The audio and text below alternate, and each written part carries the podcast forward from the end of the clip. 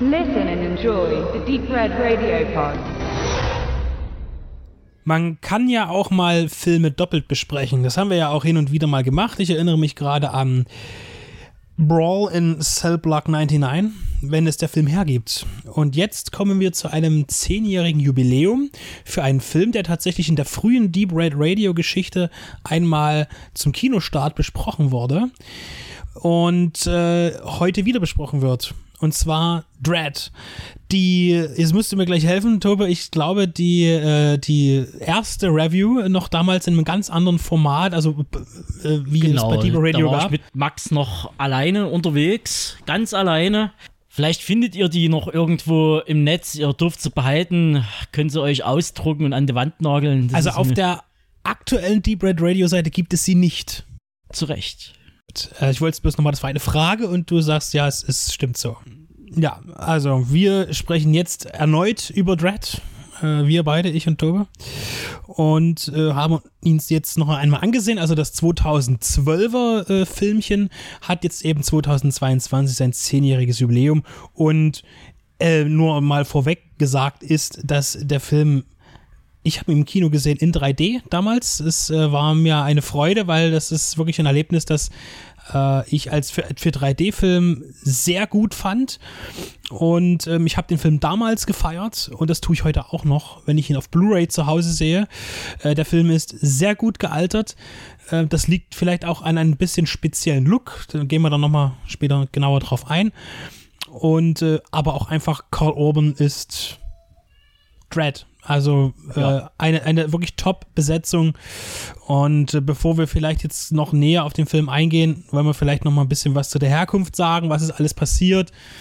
1977 wird so als Geburtsjahr, als Veröffentlichungsjahr von, von Judge Dredd als Figur genannt, als Genau. Comic-Charakter in Genau. Großbritannien. Ja, ist ja letztendlich ein, ein Sci-Fi-Äquivalent zu Ein Mann sieht rot. Das war auch zum Teil eine sehr reaktionäre Zeit. Trotz Hippies und allem drum und dran, oder zumindest Spät-Hippies eher gesagt. Vielleicht auch Punks dann in Großbritannien. Das war dann die Punkzeit schon, genau. Und äh, in Großbritannien, da ging es dann hoch her und äh, man war dann natürlich gegen Thatcher und allen drum und dran. Und ja, es hat sich äh, dann halt was entwickelt. Es wurde dann, das war dann dieser, es war dann dieser Rebell. Und so nahm das halt Fahrt auf. Man muss halt noch dazu sagen, es kam immer, ich weiß gar nicht, ob das jetzt direkt monatlich rauskam, äh, die Hefte. Es sind immer äh, fünf oder sechs kleine Geschichten drinne, a sechs Seiten, also relativ äh, wirklich kurze Comics oder Kurzcomic, meist mit wenig Text und äh, viel muss man dazu sagen, grafischer Gewalt. Und da konnten sich halt auch viele Prominente halt ausprobieren in dieser Zeit oder über die Jahre. Da wäre zum Beispiel zu nennen Alan Moore zum Beispiel, einer der Schöpfer von Watchmen also Autor. Neil Gaiman war mit dabei. Simon Beasley, das ist äh, auch der Herr, ist auch der Zeichner, also einer der Zeichner und äh, sein Stil war auch mein Erstkontakt mit Dread. Damals in den 90ern, da war es schon so, dass Dread nie mehr so, die haben nie mehr die großen Verkaufszahlen gehabt. Das war früher mal wirklich so im, im Hunderttausender-Bereich und ist dann relativ schnell abgeflacht. Und da gab es dann so ein paar Versuche, das wieder zum Leben zu erwecken oder wieder in Erinnerung zu rufen. Zum einen gab es da zum Beispiel die Band Anthrax aus den Staaten, die ja den, den Judge als Maskottchen hat. Und dann waren halt eben Versuche da, wie zum Beispiel meiner äh, damals mit, glaube ich, äh, einem Magazin. Ich war mir nicht mehr ganz sicher, ob das der Metal Hammer war. Ich habe dazu nämlich leider auch nicht mehr so richtig was gefunden. Ne? Oder ob das die Rock Power war. Eigentlich ein italienisches Metal-Magazin, was dann aber auch in, äh, in Deutschland rauskam. Und die haben tatsächlich von äh, Simon Beasley und Alan Grant, äh, glaube ich, den Mega City Primer One-Shot. Kamen mehrere kleine Geschichten raus und äh, die sind mir wirklich in Erinnerung geblieben, weil das wirklich unzensiert abgedruckt wurde. Und da ist einfach, das war Judge Dredd Power. Ich habe sowas noch nie gesehen. Ich meine, ich war zu dem Zeitpunkt wahrscheinlich irgendwie elf, zwölf. Und wie dann einfach dort, keine Ahnung, ähm, bösartig gestörte in Strapsen und BH äh, in ihre eigene Kettensäge fallen oder wieder Gesichter weggeschossen werden, das dann auch in bester Batman-Manier nie mit äh, Bang Boom, sondern mit Splat kommentiert wurde. Und das war mein Erstkontakt. Und ich kam aber, ich war, war halt so jung, ich kam natürlich, was ist das? Wie komme ich da ran? Und in Dresden war jetzt die Comic-Szene oder in Comicladen gab es in der Form nicht so richtig oder ich wusste es damals einfach nie. Ja, und dann ein paar Jahre später kam dann Disney um die Ecke. Naja, noch nicht ganz, aber da, das können wir gleich noch mit aufgreifen. Ich möchte noch kurz sagen, dass jetzt äh, Judge Dredd, was ist das? Ähm, es ist ja prinzipiell ein, ein ganz grob gesagt ein Polizeibeamter, der Richter und Voll, also Ermittler, äh, äh, Richter und Vollstrecker in einer Person ist. Das heißt, dass Genau. ein Verbrechen geschieht, der Böse wird gefangen, er richtet über ihn, was ist das Strafmaß und wenn es tot ist, dann wird auf der Stelle exekutiert. Das ist schon eine ziemlich harte Nummer. Äh, finde es spannend, dass eben für einen britischen Comic, der aus, ja, aus Großbritannien kommt, die Handlung in den USA ist. Ja? Also Mega City One, das ist so der Haupthandlungsort, der an der amerikanischen ähm, äh, Ostküste ist und das sind halt Riesenstädte von, naja, da variieren die Zahlen, aber zwischen einer halben bis fast einer Milliarde Menschen wohnen und solche Städte gibt es verteilt auf der ganzen Welt, weil, äh, aber ringsrum ist halt Ödland, so durch, ja, Zukunft. Es spielt um und bei wohl 120 Jahre in der Zukunft von damals aus gesehen, also wir haben noch ein bisschen Zeit. Aber Ähm, wir, wir gehen ja mit großen Schritten darauf. Genau. äh, eine sehr, eine sehr äh, düstere Dystopie eben, äh, wie wir leben können in, in riesigen großen Betonstädten, äh, zusammengefercht auf kleinsten Raum. Diese äh, Szenerien gibt es ja auch in anderen Science-Fiction-Filmen, aber hier vor allen Dingen auch, finde ich, sehr gut in Dread dargestellt, halt nochmal dieses, diese Megacities, die hier sind. Und auch die Kriminalität ist sehr hoch und äh, es wird auch sehr, sehr, also das ist ja erschütternd, wenn man eben in Dread wird es halt beziffert, ja, wir schaffen eh nur 6% aller Gewalttaten überhaupt zu, zu behandeln, wir als äh, Vollstreckungsbehörde. Und äh, da wissen wir dann auch, was für eine harte Welt das ist und äh, äh, dass auch die, die Härte, die das Gesetz eben hier ähm, voran äh, anschlägt durch die Judges, ja leider dann eben auch in dem Falle gerechtfertigt zu sein scheint, um überhaupt Herr der Lage zu werden. Ähm, ja, also äh, ein, ein sehr, sehr krasses Szenario. Jetzt kommen wir zu dem Wiederbeleben vielleicht auch dieses Ganzen. Ist natürlich spannend, wenn eine Comicreihe immer weiter Zahlen, die, die Verkaufszahlen sinken und man dann mit einem Megaprojekt dagegen steuert. Und zwar müssen wir hier auf ähm, äh, Andrew äh, G. äh, Weiner zu sprechen kommen. Ist ja ein, ein ungarischer äh, Filmproduzent, der in den 50ern emigrierte in die USA. Ich möchte jetzt nicht seinen Geburtsnamen aussprechen, da bin ich raus mit meinen äh, Ungarisch-Kenntnissen, will mich nicht äh, zu sehr blamieren, habe ich wahrscheinlich schon beim äh, amerikanisierten Namen gemacht. Und er hat ja mit seinem Kumpel, hm, Geschäftskollegen äh, Mario Cassar äh, sehr erfolgreich die äh, Firma Karolko geführt. Sehr große, bedeutende Action- und Genre-Meisterwerke teilweise geschaffen. Äh, und hat sich aber bereits schon Ende der 80er Jahre von äh, Mario Cassar verabschiedet, seine Anteile von Karolko verkauft, als hätte er irgendwas gewusst. Ähm, und hat seine eigene äh, Produktionsfirma aufgebaut. Synergy hat er auch sehr erfolgreich ähm, zum Beispiel Stirb langsam 3 dann produziert. Ähm, und während dann eben äh, Mitte der 90er, und zwar 95 genau, mit äh, Cutthroat Island äh, die Piratenbraut Karolko pleite ging, mit dem größten Filmflop seiner Zeit, 100 Millionen Dollar Produktionskosten, äh, 100, äh, 10 Millionen eingespielt. Das war für die Karolko damals die eigentlich noch gut an, an Rambo äh, 3 mindestens oder auch Terminator 2 hätten eigentlich Kasse haben müssen. Äh, irgendwie ging das eben nicht. Das war noch eine andere Zeit. Da gab es dann kein Streaming-Angebot ganz schnell, wo man noch schnell Geld machen konnte. Der Videomarkt war noch ein Stück weg, wo sich solche Filme auch, auch mal äh, amorisiert haben irgendwann.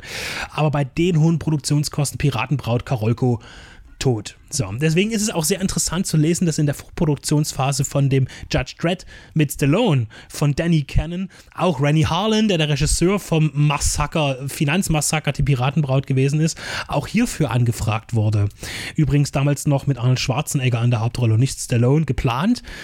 Und ähm, äh, interessant eben, dass die Filme ja zur gleichen Zeit entstanden sind. Piratenbraut 95 und Judge Dredd 95.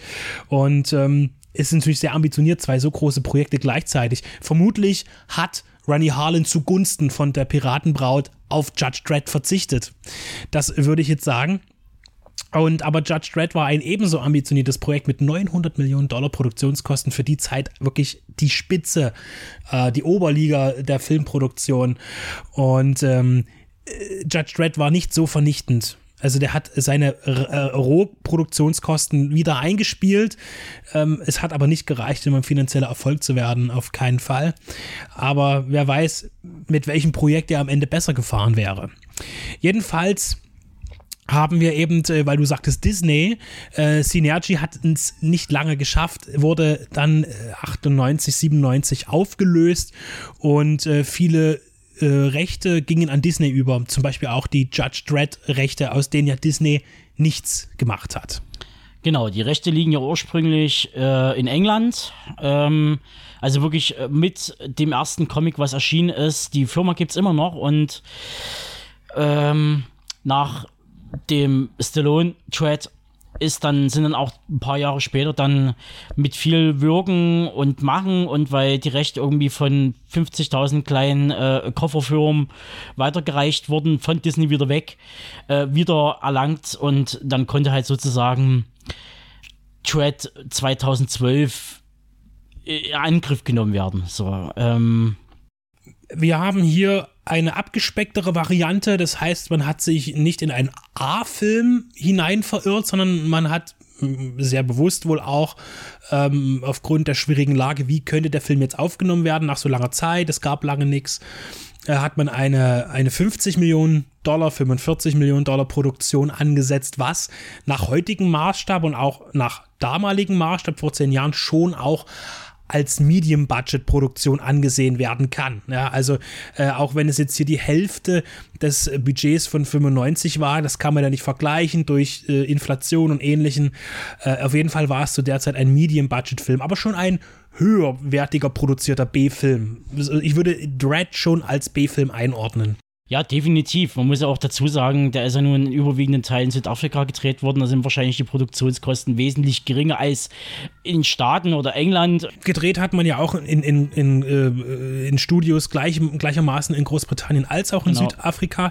Südafrika ist seit jeher ein, ein Mekka des B-Films bereits die, die Gogo Boys, äh, die äh, bei Canon haben ein Großteil der Filme äh, Ende der 80er und auch in den 90ern, wo Canon schon tot war, ähm, in Südafrika produzieren lassen. Red Scorpion, äh, Cyborg-Cop-Filme und so weiter, was dann später ja nur Image war. Also wirklich äh, zahlreiche Filme. Zahlreiche B- und C-Filme sind in Südafrika entstanden wegen günstiger Produktionsbedingungen. Auch nicht immer ganz ohne Kritik, muss man sagen. Gerade Red Scorpion, da gab es ja auch Probleme mit äh, Beteiligung von Armee, die vorher aber Minderheiten abgeschlachtet haben. Das war mal ein politisches Ding. Äh, schwieriges Thema, aber äh, Südafrika äh, immer eine Produktionsstätte von günstigen Filmen gewesen. Und da hat man sich natürlich hier, sind die Zeiten ja auch etwas anders geworden. Man kann eben dort auch immer noch günstig produzieren. Und wenn man 50 Millionen hat, kann man da eben ein bisschen mehr veranstalten. Wobei das eigentlich egal ist, weil wir sehen gar nichts von außen eigentlich. Wir haben keine Außenaufnahmen großartig. Es gibt ein paar Stadteindrücke zusammengefummelt, zusammengesetzte Bilder. Es gibt eine einzige Verfolgungsjagd außerhalb mit einem Motorrad. Äh, wo wir irgendeine Straße sehen, die überall sein könnte und dann im Hintergrund eingefügt. Möchte dazu sagen, dass diese dass, dass der Film ja sehr effektlastig ist eigentlich. Das heißt, die Hintergründe sind oft nicht immer nur gebautes Studio, man hat auch mal hier was und da wird eben CGI eingesetzt und, sehr viel in dem Film, aber äh, auch nicht einmal erstklassig, nicht immer, aber in dem Film stört mich das überhaupt gar nicht, weil er eine eigene eine eigene zwischen Comic und Realfilm existierende Ästhetik schafft, die, wo, wo ich da sehr, sehr ähm, spendabel bin, was mich bei anderen Filmen aufregt, was aber hier wunderbar gelöst ist durch ein hervorragendes Zusammenspiel zwischen physischen Effekten und dem Einsatz im gleichen Moment mit CGI. Und die Slow-Mo-Szenen, das heißt, wir haben ja diese äh, Zeitlupensequenzen her hervorgerufen durch die Droge Slow-Mo, die hier konsumiert wird, äh, wo wir auch ziemlich harte Gewaltdarstellungen sehen, wenn Köpfe platzen oder Kugeln durch Gesichter durchgeschossen werden in Zeitlupe. Äh, ähm, das sieht hier fantastisch aus. Man fragt sich manchmal, ja, schön, dass der Film es so in der geschnittenen, in, in dieser Fassung ungeschnitten in die deutschen Kinos auch geschafft hat. Ähm, ja, war nicht in jedem Land so, muss man ja dazu sagen. Also Ja. es gab ein paar Länder, da ist ja dann schon entschärft worden oder ähm, auch, auch im, im Heimatland, in England. Äh, zuerst hat er eine 16er Freigabe bekommen und dann haben sie aber ganz schnell gemerkt, ah, platzen ja doch ein paar Köpfe. Machen wir doch mal ein 18er Rating und angesichts der Laufzeit von, was waren so irgendwie 96 Minuten oder sowas? mit Abspann, ja. mit Abspann und 101 äh, Toten im Bodycount. Das, das kann man dann schon irgendwie verstehen. es ist schon ein sehr rüder Film. Ähm, auch die, die düstere Zeichnung halt dieser Gegenwart dort eben mit diesen, äh, wa- was ist denn eigentlich die Handlung? Judge Dredd, wir wissen, was seine Funktion ist in der Zweitverfilmung, äh, genau wie in der ersten und in dem Comic, ähm, dass er eben zu einem, ja, Mord erstmal gerufen wird in ein Hochhauskomplex, wie sie da überall stehen und dort ähm, zufällig eben eine Bandenkönigin, die Mama wohnt, die halt diese Slomo-Droge herstellt im großen Stil, das ist die Zentrale dort. Sie hat den ganzen Wohnblock unter ihrer Fuchtel, sie ist die herrschende Gangkönigin und in dem Wohnblock wohnen 75.000 Menschen. Also das ist ein Riesenteil, ein Riesenhochhaus, 200 Etagen und äh, durchtunnelt durch einen, ja, durch einen Schacht. Ja, wie, äh, und ja, also da sind viele Wohneinheiten, äh, auch Einkaufsmöglichkeiten, eine, eine eigene Stadt in der Eine Stadt. eigene Stadt, aber es ist letztendlich besteht das Ding zu 80 Prozent aus Slum-Struktur. Ja. Leute am Rande der Gesellschaft. Aber äh, jedenfalls werden die da hingerufen. Äh, Dredd hat äh, einen Rekruten an der Seite, Anderson, eine junge Frau, die hat, ist Mutant, die hat Möglichkeiten, Menschen die Gedanken zu lesen, aber auch die Gedanken zu manipulieren. Äh, und diese sind eben dort vor Ort und finden halt raus, dass diese drei Morde ähm, Teil etwas größeren sind. Äh, die Mama ist gar nicht begeistert, dass jetzt da ermittelt wird. Sie schottet das komplette Gebäude ab, dass niemand rein und raus kann und sagt, Leute, äh, über den Lautsprecher, hier sind ja 75.000 Menschen, vielleicht sind davon die Hälfte bewaffnet, tötet Dredd. Und somit beginnt ein, ein Stockwerk um Stockwerk-Kampf äh, gegen äh, diese Bandenkriminalität dort äh, zu zweit gegen Tausende. Genau, also das Ding ist, einer der Genre-Einteilungen für Dread ist ja auch das Genre des Krimis, was ungefähr nur in den ersten, glaube ich, so sechs, sieben oder zehn Minuten erfüllt wird und dann äh, hast du einfach einen Actioner. Ja. Ist jetzt nicht so, dass jetzt irgendwie Judge Dredd äh, wie ein Hercule Poirot mit Schnauzbart sich so durchfragt. Das ist, er schießt sich eher durch. Aber hin und wieder stellt er auch soziale Fragen, die immer sehr schnell, ja, also sehr, sehr schnell abgehandelt werden. Äh, von wegen, äh, naja, äh, wo sie eben äh, die Gedanken liest, eines oder was er getan hat und denkt, ja, ja, der hier ist äh, beteiligt an dem und dem Verbrechen. Da wurden halt drei Männer enthäutet und über den Balkon geworfen und zack, bumm, tot. Das ist der Grund, warum sie da sind. Und er sagt, bist du dir sicher? Und sie sagt, naja, 99 Prozent. Und er sagt, naja, wegen 99 Prozent richte ich niemanden hin. Also, das ist schon nett, muss ich sagen. Cool, wenn man Prinzipien hat. Äh, aber das ist ja auch wieder scheißegal, wenn er dann äh, eine, eine Tür aufbricht und einfach mal wild in den Raum reinballert, wo irgendwelche äh, Julis dort hier irgendwie sich Drogen reinknallen, die jetzt kein direktes Verbrechersyndikat darstellen, sondern einfach irgendwelche Typen sind, die high sein wollen. Ja, dann wird, also natürlich ein Widerspruch, aber er hat zumindest, der gute Gedanke war erkennbar, der gute Wille. Ähm, so, und jetzt ist es halt eine Action-Szenerie und natürlich ballert man sich bis oben durch. Es gibt verschiedene Szenarien, äh, bestimmte mm, äh, ja, Level, sage ich mal, die durch, durch, durchballert werden.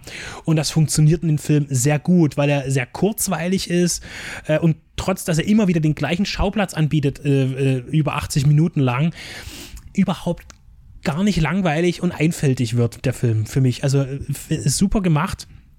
Und äh, äh, das, was auch viel geht es ja um Stilelemente und so weiter. Und hatten wir noch äh, bei Stallone die, diese sehr pompösen, aufgepolsterten ähm, äh, Kostüme, also Uniformen der Judges von Gianni Versace äh, designt. Äh, damals haben wir hier ein sehr eher mm, äh, funktionaleres äh, Militäroutfit. Das, aber der Helm ist natürlich wichtig. Ja? Der Helm ist wichtig und der wird vor allen Dingen nicht abgenommen. Genau. Und das ist, man muss ja eben dazu sagen, dass Alex Garland sich mit den Schöpfern des Dread Comics oder besser gesagt äh, 2000 AD zusammengesetzt hat und die haben zusammen das Ding geplant und wie was auszusehen hat. Und es gibt kleine Easter Eggs und mal auch den einen oder anderen kleinen Seitenhieb für Kenner in Richtung der Stallone-Version. Und ich kann mit der Stallone-Version so überhaupt gar nichts anfangen. Es war halt ein ganz komisches Jahrzehnt gewesen, wie wir festgestellt haben, ein Haufen solcher ähnlichen gelagerten Filme rauskamen von, von Super Mario über Tank Girl, Demolition Man und wie es alle, die sahen, die sahen dann irgendwann mal alle gleich aus. Es wäre doch sehr spannend auch gewesen, die Version der Coen-Brüder zu sehen, die, die auch äh, angeworben wurden für Judge Dredd damals in den 90ern, um Regie zu führen. er hätte auf jeden Fall einen sehr guten Soundtrack. Aber ob der Rest funktioniert und ich glaube, die, die Schöpfer äh, waren mit der Version nicht allzu zufrieden, weil es irgendwie der Grundprämisse dieser Welt einfach widerspricht. Äh, Es musste wieder räudiger, es sollte schmutziger werden und das ist es letztendlich auch geworden. Man sieht es an den Outfits. Bei Versace sah das auch alles eher aus wie so ein aufgebügeltes und hochglanzpoliertes äh, American Football ähm, Dress. So, ja. Ich musste ans fünfte Element denken. Ja, da hast du wieder so einen Film. Ne? Ja, ja. Aber wir können auch zum Beispiel bei Dread noch einmal sagen, da gibt es ja auch ähnliche äh, Filme in der Zeit, als also 2012, als der Film auch bei uns äh, im Heimkino erschien dann letztlich. In dem Jahr sind ja einige Filme auch erschienen, die äh, zumindest äh, Verwandtschaft atmen lassen. Nehmen wir zum Beispiel The Raid, wo wir die Hau Hochhausthematik haben. Zum Teil eins zu eins und das ist ja immer noch der große Kritikpunkt. Was äh, Henne oder Ei?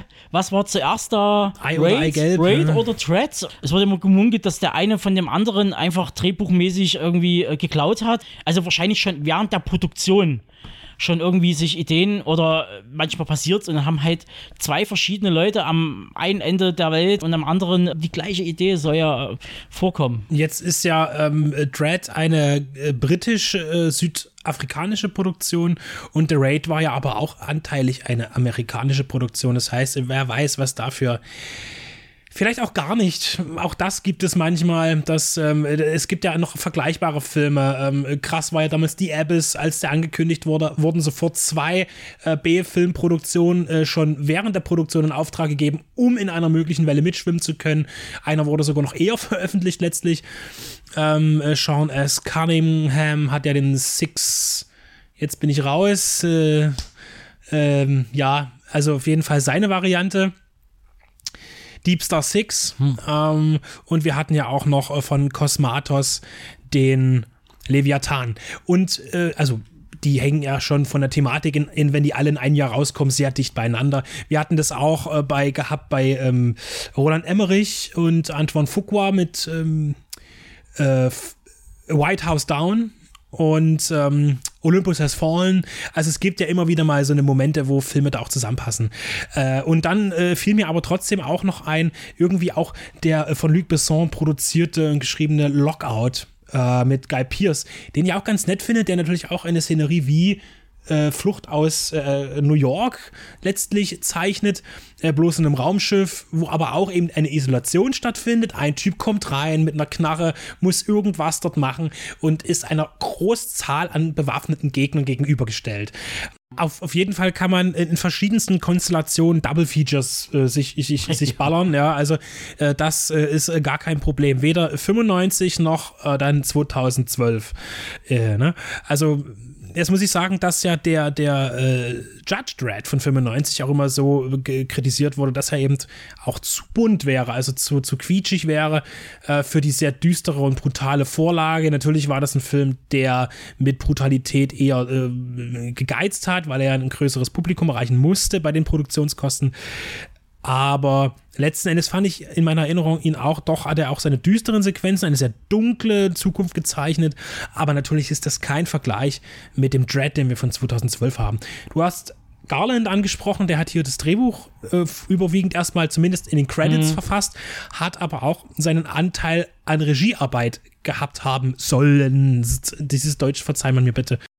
Ja, das hängt ja irgendwie damit zusammen, dass Pete Travers und Garland sich äh, doch nicht so ganz grün waren während der Produktion und auch in der, in der Postproduktion dann letztendlich die Bestätigung gab durch Carl Urban, ein, glaube ich, zwei oder drei Jahre nach äh, Veröffentlichung von Tread 2012, dass den überwiegenden Teil eigentlich Garland gedreht hat. Und auch später dann im, den Hauptanteil, den absoluten Bärenanteil im Schnitt gemacht hat. Letztendlich ist es eigentlich Garlands Spielfilmdebüt und nicht Ex Machina, wie es gerne viele hätten. Nein, es gab einen kleinen dreckigen Vorgänger. Also wenn man dann halt so den Mythen folgt so und dann feststellt, dass irgendwie zum Beispiel ursprünglich die Rolle des Treads äh, von Michael Bean gemacht werden sollte. Ich bin doch schon relativ froh äh, über Karl Urban. Ich glaube, Bean hätte es aber auch gut hingekriegt. Der hatte auch ein relativ gutes Kinn und das hätte auch gepasst von der Statur her du konntest ja weder so noch so bewerben. Ich glaube, Karl Orban ist halt auch kein Schauspieler, den du aufs Plakat machst, den Namen ganz groß fett druckst das als Hauptdarsteller. Das ist ja auch einer der Gründe, Stallone nimmt den Helm ab in seiner Dread-Version, weil Und das natürlich, musste. ja, weil eben Stallone, weil sonst hätte man ja auch äh, Peter Hampel aus dem Bütchen nehmen können. Man sieht da bloß äh, unten die Kauleiste und das war's. Ja, äh, was soll man da sagen? Also, den Film hätte man locker bewerben können. Es wurde halt bloß nicht gemacht von Lionsgate äh, in den Staaten.